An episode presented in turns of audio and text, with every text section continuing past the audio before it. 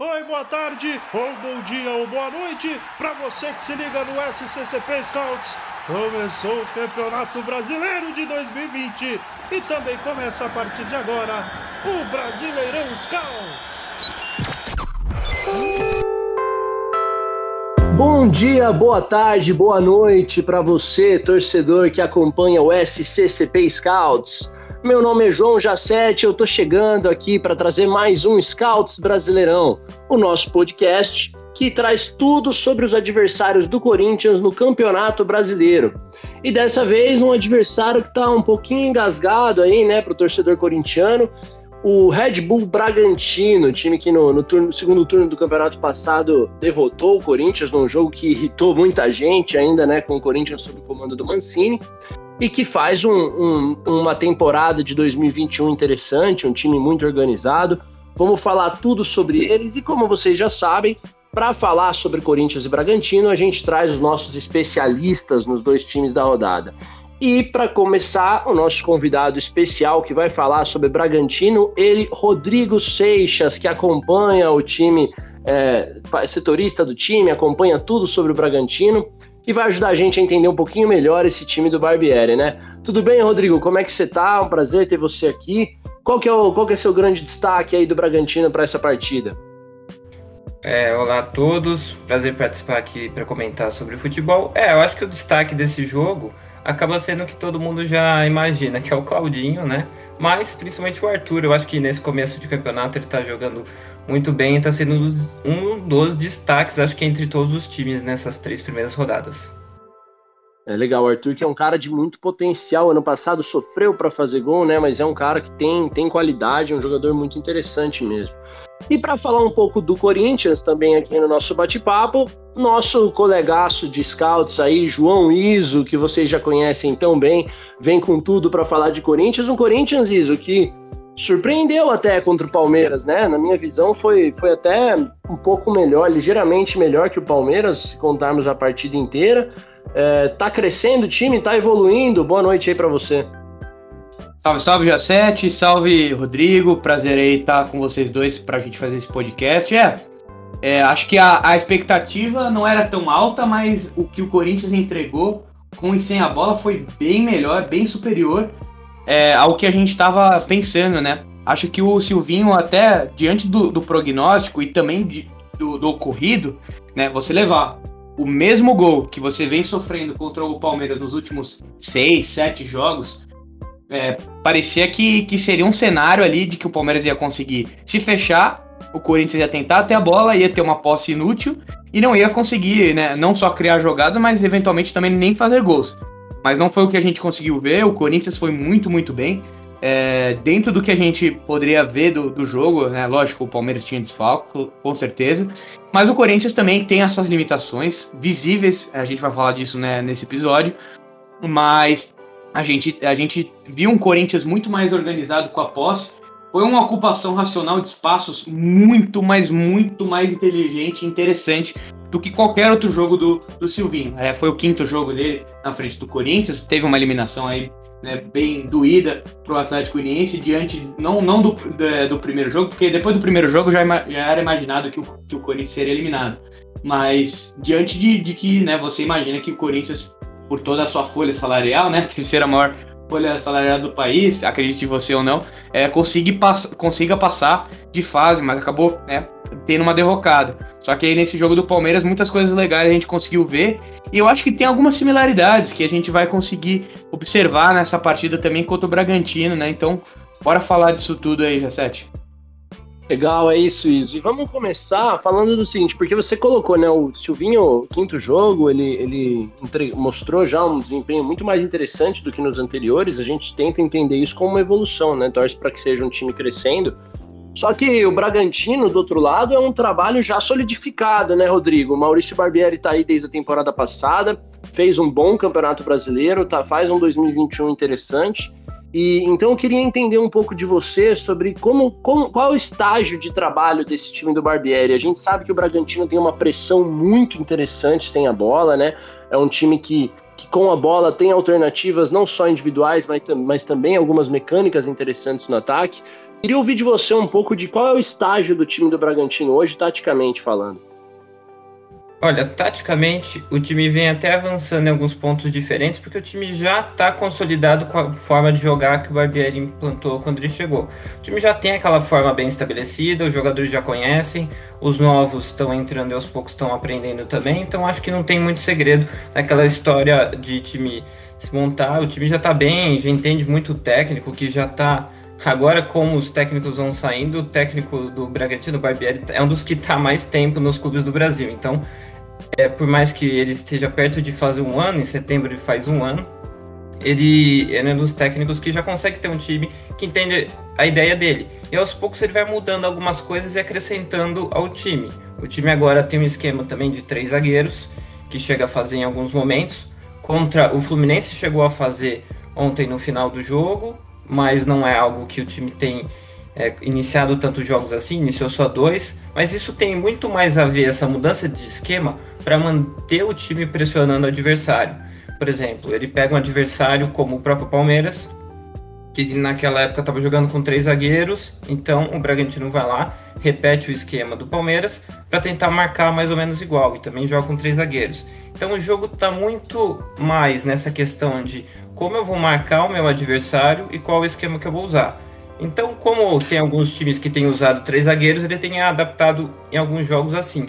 Ou em alguns momentos, como foi ontem contra o Fluminense, para botar mais um cara na área e tentar ganhar a bola aérea, como foi ontem contra o Fluminense com o Liger, né?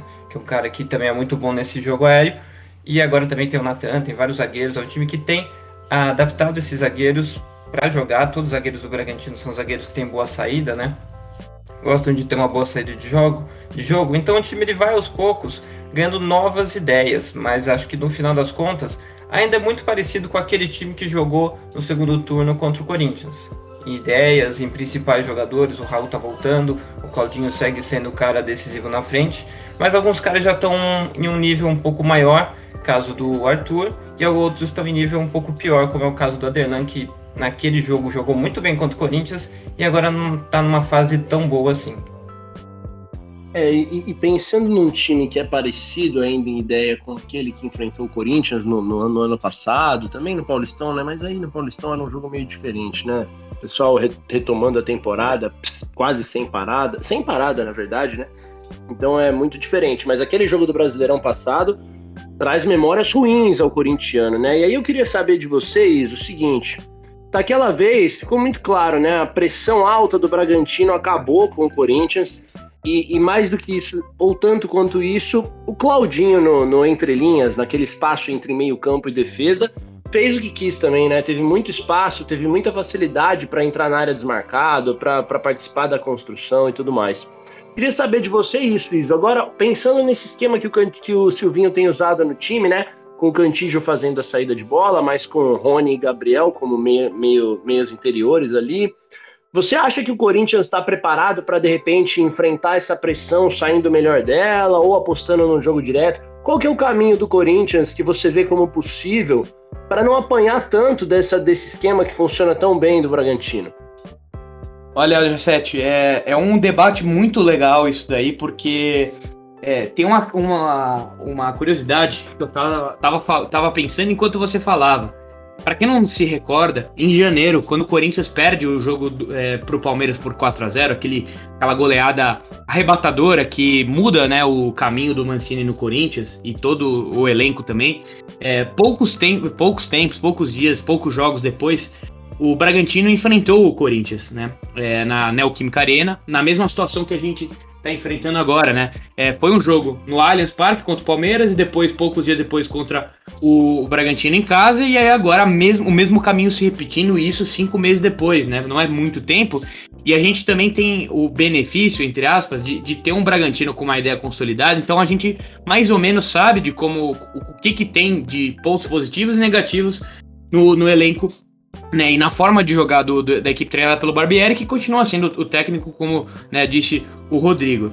Então a gente tem ali, é, por exemplo, um exercício de, de, de retomar a ideia de como foi esse jogo contra, contra o Bragantino, porque as mecânicas do time adversário são realmente bem parecidas, para não falar iguais, né?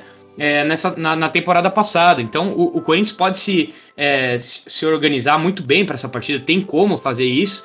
Eu acho que um dos problemas foi, como você bem citou, essa questão da pressão alta do Corinthians tentar é, pressionar muito no campo de ataque na, naquela partida, naquela ocasião, cometendo o mesmo erro do jogo contra o Palmeiras. E a gente conseguiu ver, mesmo sofrendo esse gol que eu tinha falado, é, que o Corinthians sofre do Palmeiras aos três minutos, o Rafael Veiga, né, sendo um repeteco de, de como foi né, na, é, nos últimos jogos contra o adversário, é, você vai ter um, um, Red Bull Bragantino que, naquela época, conseguiu fazer um gol no Corinthians, forçando a saída errada pelo lado esquerdo do Fábio Santos, e aí o Elinho consegue fazer um belo gol num chute de fora da área. Mesma coisa, mais ou menos, né, que a gente conseguiu ver nesse jogo do Palmeiras com o Veiga também fazendo um gol de fora da área. Só não pode, né, errar de novo e, e sofrer um gol logo no início do jogo, porque aí você já muda toda a, a forma de você é, encarar o, o seu rival é, durante o jogo, o Corinthians vai ter que se expor para jogar contra um time muito organizado, que sabe jogar com e sem a bola. Né? O, o Red Bull Bragantino, inclusive, fez dois gols bem parecidos ali, né, na saída de bola errada do Fluminense, né, na partida do último domingo, é, lá válida pelo Brasileirão. E acho que o Corinthians tem mais uma vez a ideia de manter é, esse esquema que está jogando agora com o Cantillo sendo o primeiro homem ali né, na, na, organização, na saída de bola. Inclusive, ele fez um grande jogo. Um dos, acho que um dos cinco melhores jogos que eu vi do Cantillo pelo Corinthians. É, acho que, que ele pode realmente, mais uma vez, encontrar esses passes de ruptura, um passe entre linha, de repente uma inversão, um passe rápido ali pro, pro Gustavo Mosquito, que tem sido o principal jogador do Corinthians. E ali eu não sei ainda, né? Acho que o Rodrigo pode falar melhor se vai jogar o Lua Cândido, que tem, tem atuado ali, mas ainda assim é um jogador que tem algumas debilidades na parte defensiva, né? O Gustavo tem sido né, a principal arma, acho que pode ser uma das grandes alternativas do Corinthians mais uma vez, né? É, acho que, que é o que, que tá rolando melhor. O Matheus Vital, é, além de ter caído um pouco do desempenho dele, mas também o lado esquerdo tá um pouco complicado, né, para ele, né? Porque o Fábio Santos é um jogador que vai ficar muito mais nessa linha de, de quatro, ainda, ainda assim com o Silvinho. O Fábio Santos acaba sendo um jogador importante porque ele vai ser muito mais importante na, na saída de bola, não, não vai fazer é, avanços na linha de fundo, vai, não vai ficar cruzando. Então, muitas vezes o Matheus Vital vai estar tá meio isolado por aquele lado.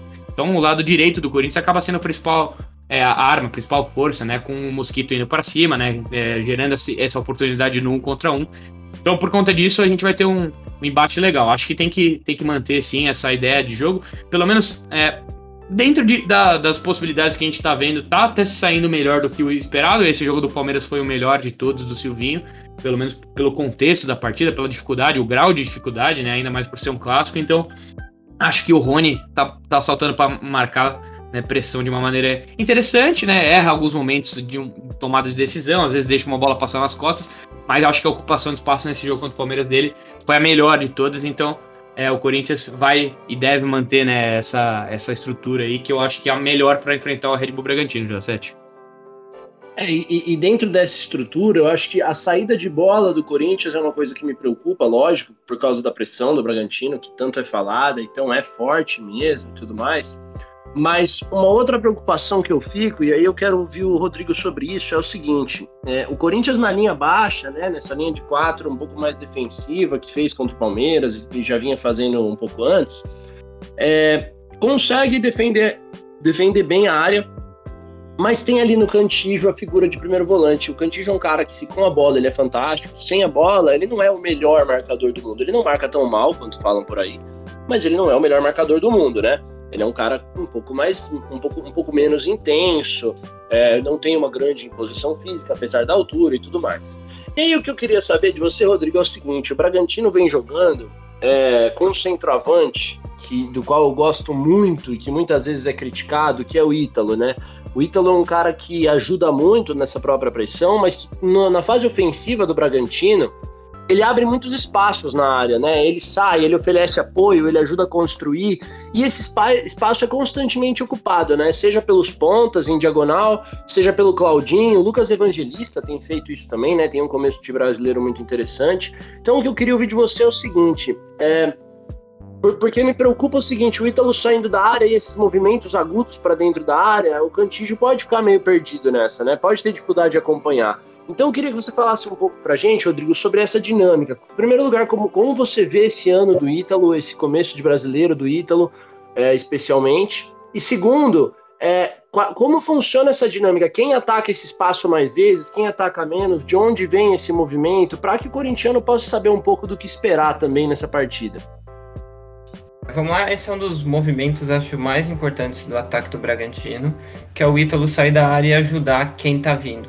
Quem ataca muito, e até um exemplo que eu peguei no começo da, do último ano, de um time que fazia isso, é o mesmo movimento que fazia o Gundogan no Manchester City, o Lucas Evangelista faz no Bragantino, que é quando a jogada vai chegando e abre um espaço, ele tá sempre entrando na área, seja para chegar de cabeça ou para pegar uma bola que está entrando num espaço ali. Ele é um cara que chega muito, muito na área e tem feito gol, né? Fez gol agora contra o Fluminense.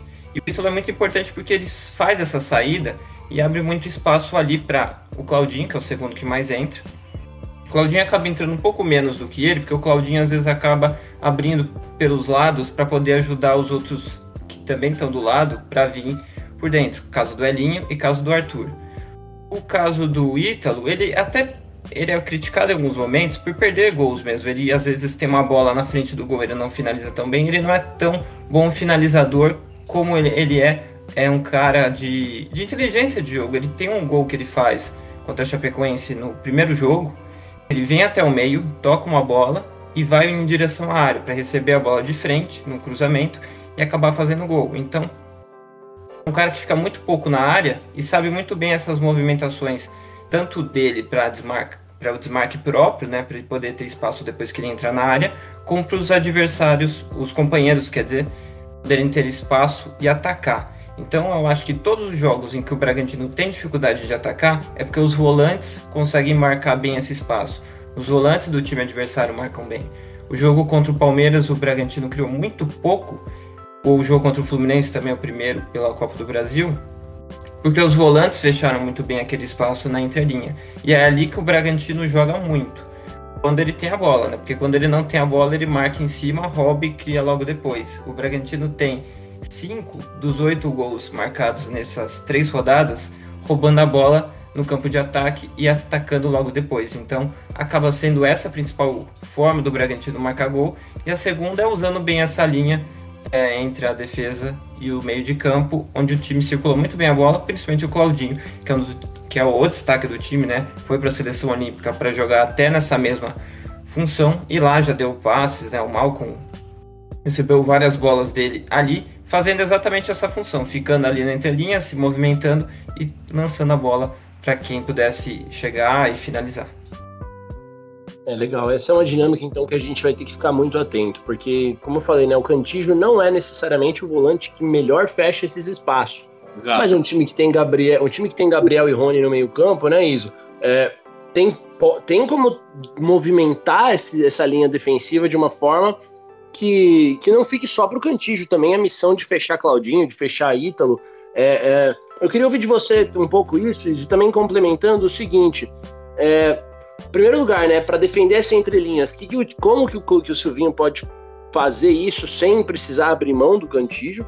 E mais do que isso, é, porque a gente falou da pressão, de novo o Rodrigo colocou, né, cinco dos oito gols relacionados a essa pressão. Então eu queria saber assim, o, vale a pena para o Corinthians tentar sair dessa pressão na base do passe, na base da, da, do toque de bola ali curto, com o Cantígio, com o Rony, com de repente o Luan ajudando? Ou você acha que é o caso do Corinthians de repente recorrer ao jogo, fazer uma bola mais longa, explorar um jogo mais direto? Olha, Jacete, é... tem essa boa, boa alternativa do jogo. Eu não vejo com maus olhos a, a utilização dele para esse jogo. É, a gente tem que levar em consideração o fato do. É, do, de que o Corinthians, né, e também o, o Red Bull Bragantino estão atuando toda hora, né, quarta e domingo, não tem descanso. Então a gente não tem certeza absoluta de como vão jogar os times. É, então isso pode mudar, né, o que a gente está falando aqui, né, lógico que a gente está gravando nesse momento na segunda. É, eu não tenho certeza se o Rodrigo sabe também, é, se deve jogar, pelo que eu li aqui, o Jadson, né, que veio do Cruzeiro, tá indo muito bem, inclusive, com a camisa do, do Braga, o Lucas Evangelista e o Claudinho. Nenhum desses três jogadores é um grande marcador, um exímio marcador. É verdade que o Lucas Evangelista melhorou, evoluiu demais como jogador, taticamente, no Red Bull Bragantino, tanto é que ele vai ser comprado agora, né? Ele que era do Nantes da, da França. E, então é um cara que evoluiu nessa questão da, da recuperação de bola, né, na questão da pressão, é um cara que fecha muito melhor os espaços. mas ninguém é um grande marcador assim. Então, se o Corinthians tiver a bola em uma zona mais ofensiva, pode sim conseguir algumas jogadas, né? Lógico, a gente precisa ver uma evolução que ainda não aconteceu, né? Lógico, é um processo, é uma questão de evolução que, que tende e pode acontecer na questão das associações. A gente ainda vê que falta muito, principalmente do Rony, esse tipo de coisa. Mas ainda assim, você perguntou da questão do passe, acho que é sim uma, uma alternativa interessante. Você, você tendo o Cantígio, por exemplo, acho muito bom você ter essa bola longa. Se você tiver o Jô, por exemplo, ele pode fazer esse tipo de bola longa. É verdade que o Cantígio não é do tipo de lançar a bola pro, pro centroavante, mas a gente pode ter um Cássio quebrando a bola no, no Jô e ele tentando ganhar. É, de, de, repente os, os, volantes, né, os médios do, do Red Bull Bragantino não vão estar tão bem posicionados para pegar uma segunda bola. E você pode ter, de repente, uma retomada ali já com uma segunda bola mais próximo no, no terço final. Então acho que sim, não dá para abdicar do passe. É, e, e, eu acho que o principal é o que você falou mesmo, Jacete. Tentar marcar bem uma entrelinha, porque não só o Claudinho é, ocupando ali, mas também na infiltração de espaços, que é um, um, movimento muito bom que a gente consegue ver aí, é o Ítalo, né, conseguindo dar um passe rápido, geralmente um passe de primeira, que quebra as costas é, e, e, quebra as pernas, né, como a gente fala no futebol, é, da defesa. A gente viu esse passe que o Ítalo deu magnífico para o Lucas Evangelista, quebrou e desmontou totalmente as pernas do Nino e do David Braz, aí, os zagueiros do Fluminense nessa última partida, né. Só esse passe imprevisível já faz com que a bola já ficasse é, literalmente na é, ao feitio, ao, ao feitio do, do, Lucas Evangelista, que é canhoto, fazer o gol contra o Fluminense. Então, essa é a importância de você ter um centroavante que oferece apoios rápidos de, de, fora, de fora da área e por conta disso, né, o, o Ítalo, enganado, também deu uma assistência para o Claudinho fazer um gol, um passe bem inteligente, que ele também dá esse último passe é, contra o Fluminense, dando um passe ali de profundidade para o Arthur atacar o espaço fazer o gol. Então, o Corinthians tem que ficar muito atento, não só entre linha, mas também essa questão do ataque ao espaço que o Arthur está fazendo muito bem, o Evangelista. É um jogo muito difícil, muito difícil, mas é, essa questão de você ter esses meio-campistas marcando bem é, o interlinhas e, e esse ataque ao espaço tomar esse cuidado com o Ítalo oferecendo esses apoios, acho que é o mais importante, né? O Gil vai ter uma dificuldade grande nesse jogo, mesmo se o Corinthians adotar essa postura de linha baixa. É, não é um zagueiro com boas recuperações, rápidas recuperações. Então, assim, lógico, né, eu não sou o Silvinho, mas se a gente tivesse um zagueiro com uma recuperação melhor para esse jogo, poderia ser interessante. Às vezes ele dá é, aquela caçada, né, Jacete? Ele sai da área, dá uma perseguida e às vezes isso é mal ocupado é, pelos defensores do Corinthians, né? Não existe uma compensação na cobertura. Então, esse pode ser o mapa da mina pro Red Bull Bragantino, que o Corinthians tem que ficar muito ligado, porque se o Gil for atraído para fora do setor, é, certamente, fatalmente, o Claudinho e o Evangelista podem infiltrar e isso vai ser perigo constante, né? E o Gil não vem já há bastante tempo jogando o melhor futebol dele, né? Acho que num jogo como esse, em que o 9 é tão móvel, sai tanto da área, realmente é dispensar se vale a pena ter o Gil em campo ou não. A gente tem o Bruno Mendes, tem o João Vitor, que são jogadores mais ágeis, né? Que são mais explosivos. Tem o Raul também, mas o Raul também não é o cara mais explosivo do mundo. É, mas vale, vale pensar, vale, seria uma alternativa interessante, de repente, jogar com Bruno e João Vitor, alguma coisa assim. É, mas aí, Rodrigo, eu quero. A minha próxima pergunta para você é a seguinte, porque a gente está falando das forças do Bragantino, né? Dessa pressão alta, desse movimento do Ítalo, esse deslocamento do Evangelista para dentro da área, os apoios do Claudinho, é um time cheio de recursos. Mas é, o torcedor corintiano, obviamente, não quer perder, mas se der para ganhar é bom, né?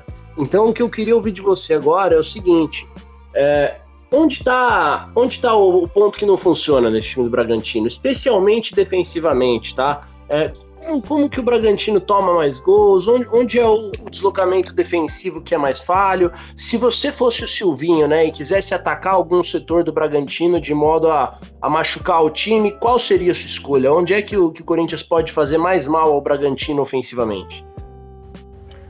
É, pensando na defesa, o Bragantino é um time às vezes um pouco desatento em alguns momentos, principalmente em bola parada, bola aérea. É, o Bragantino toma bastante gol assim.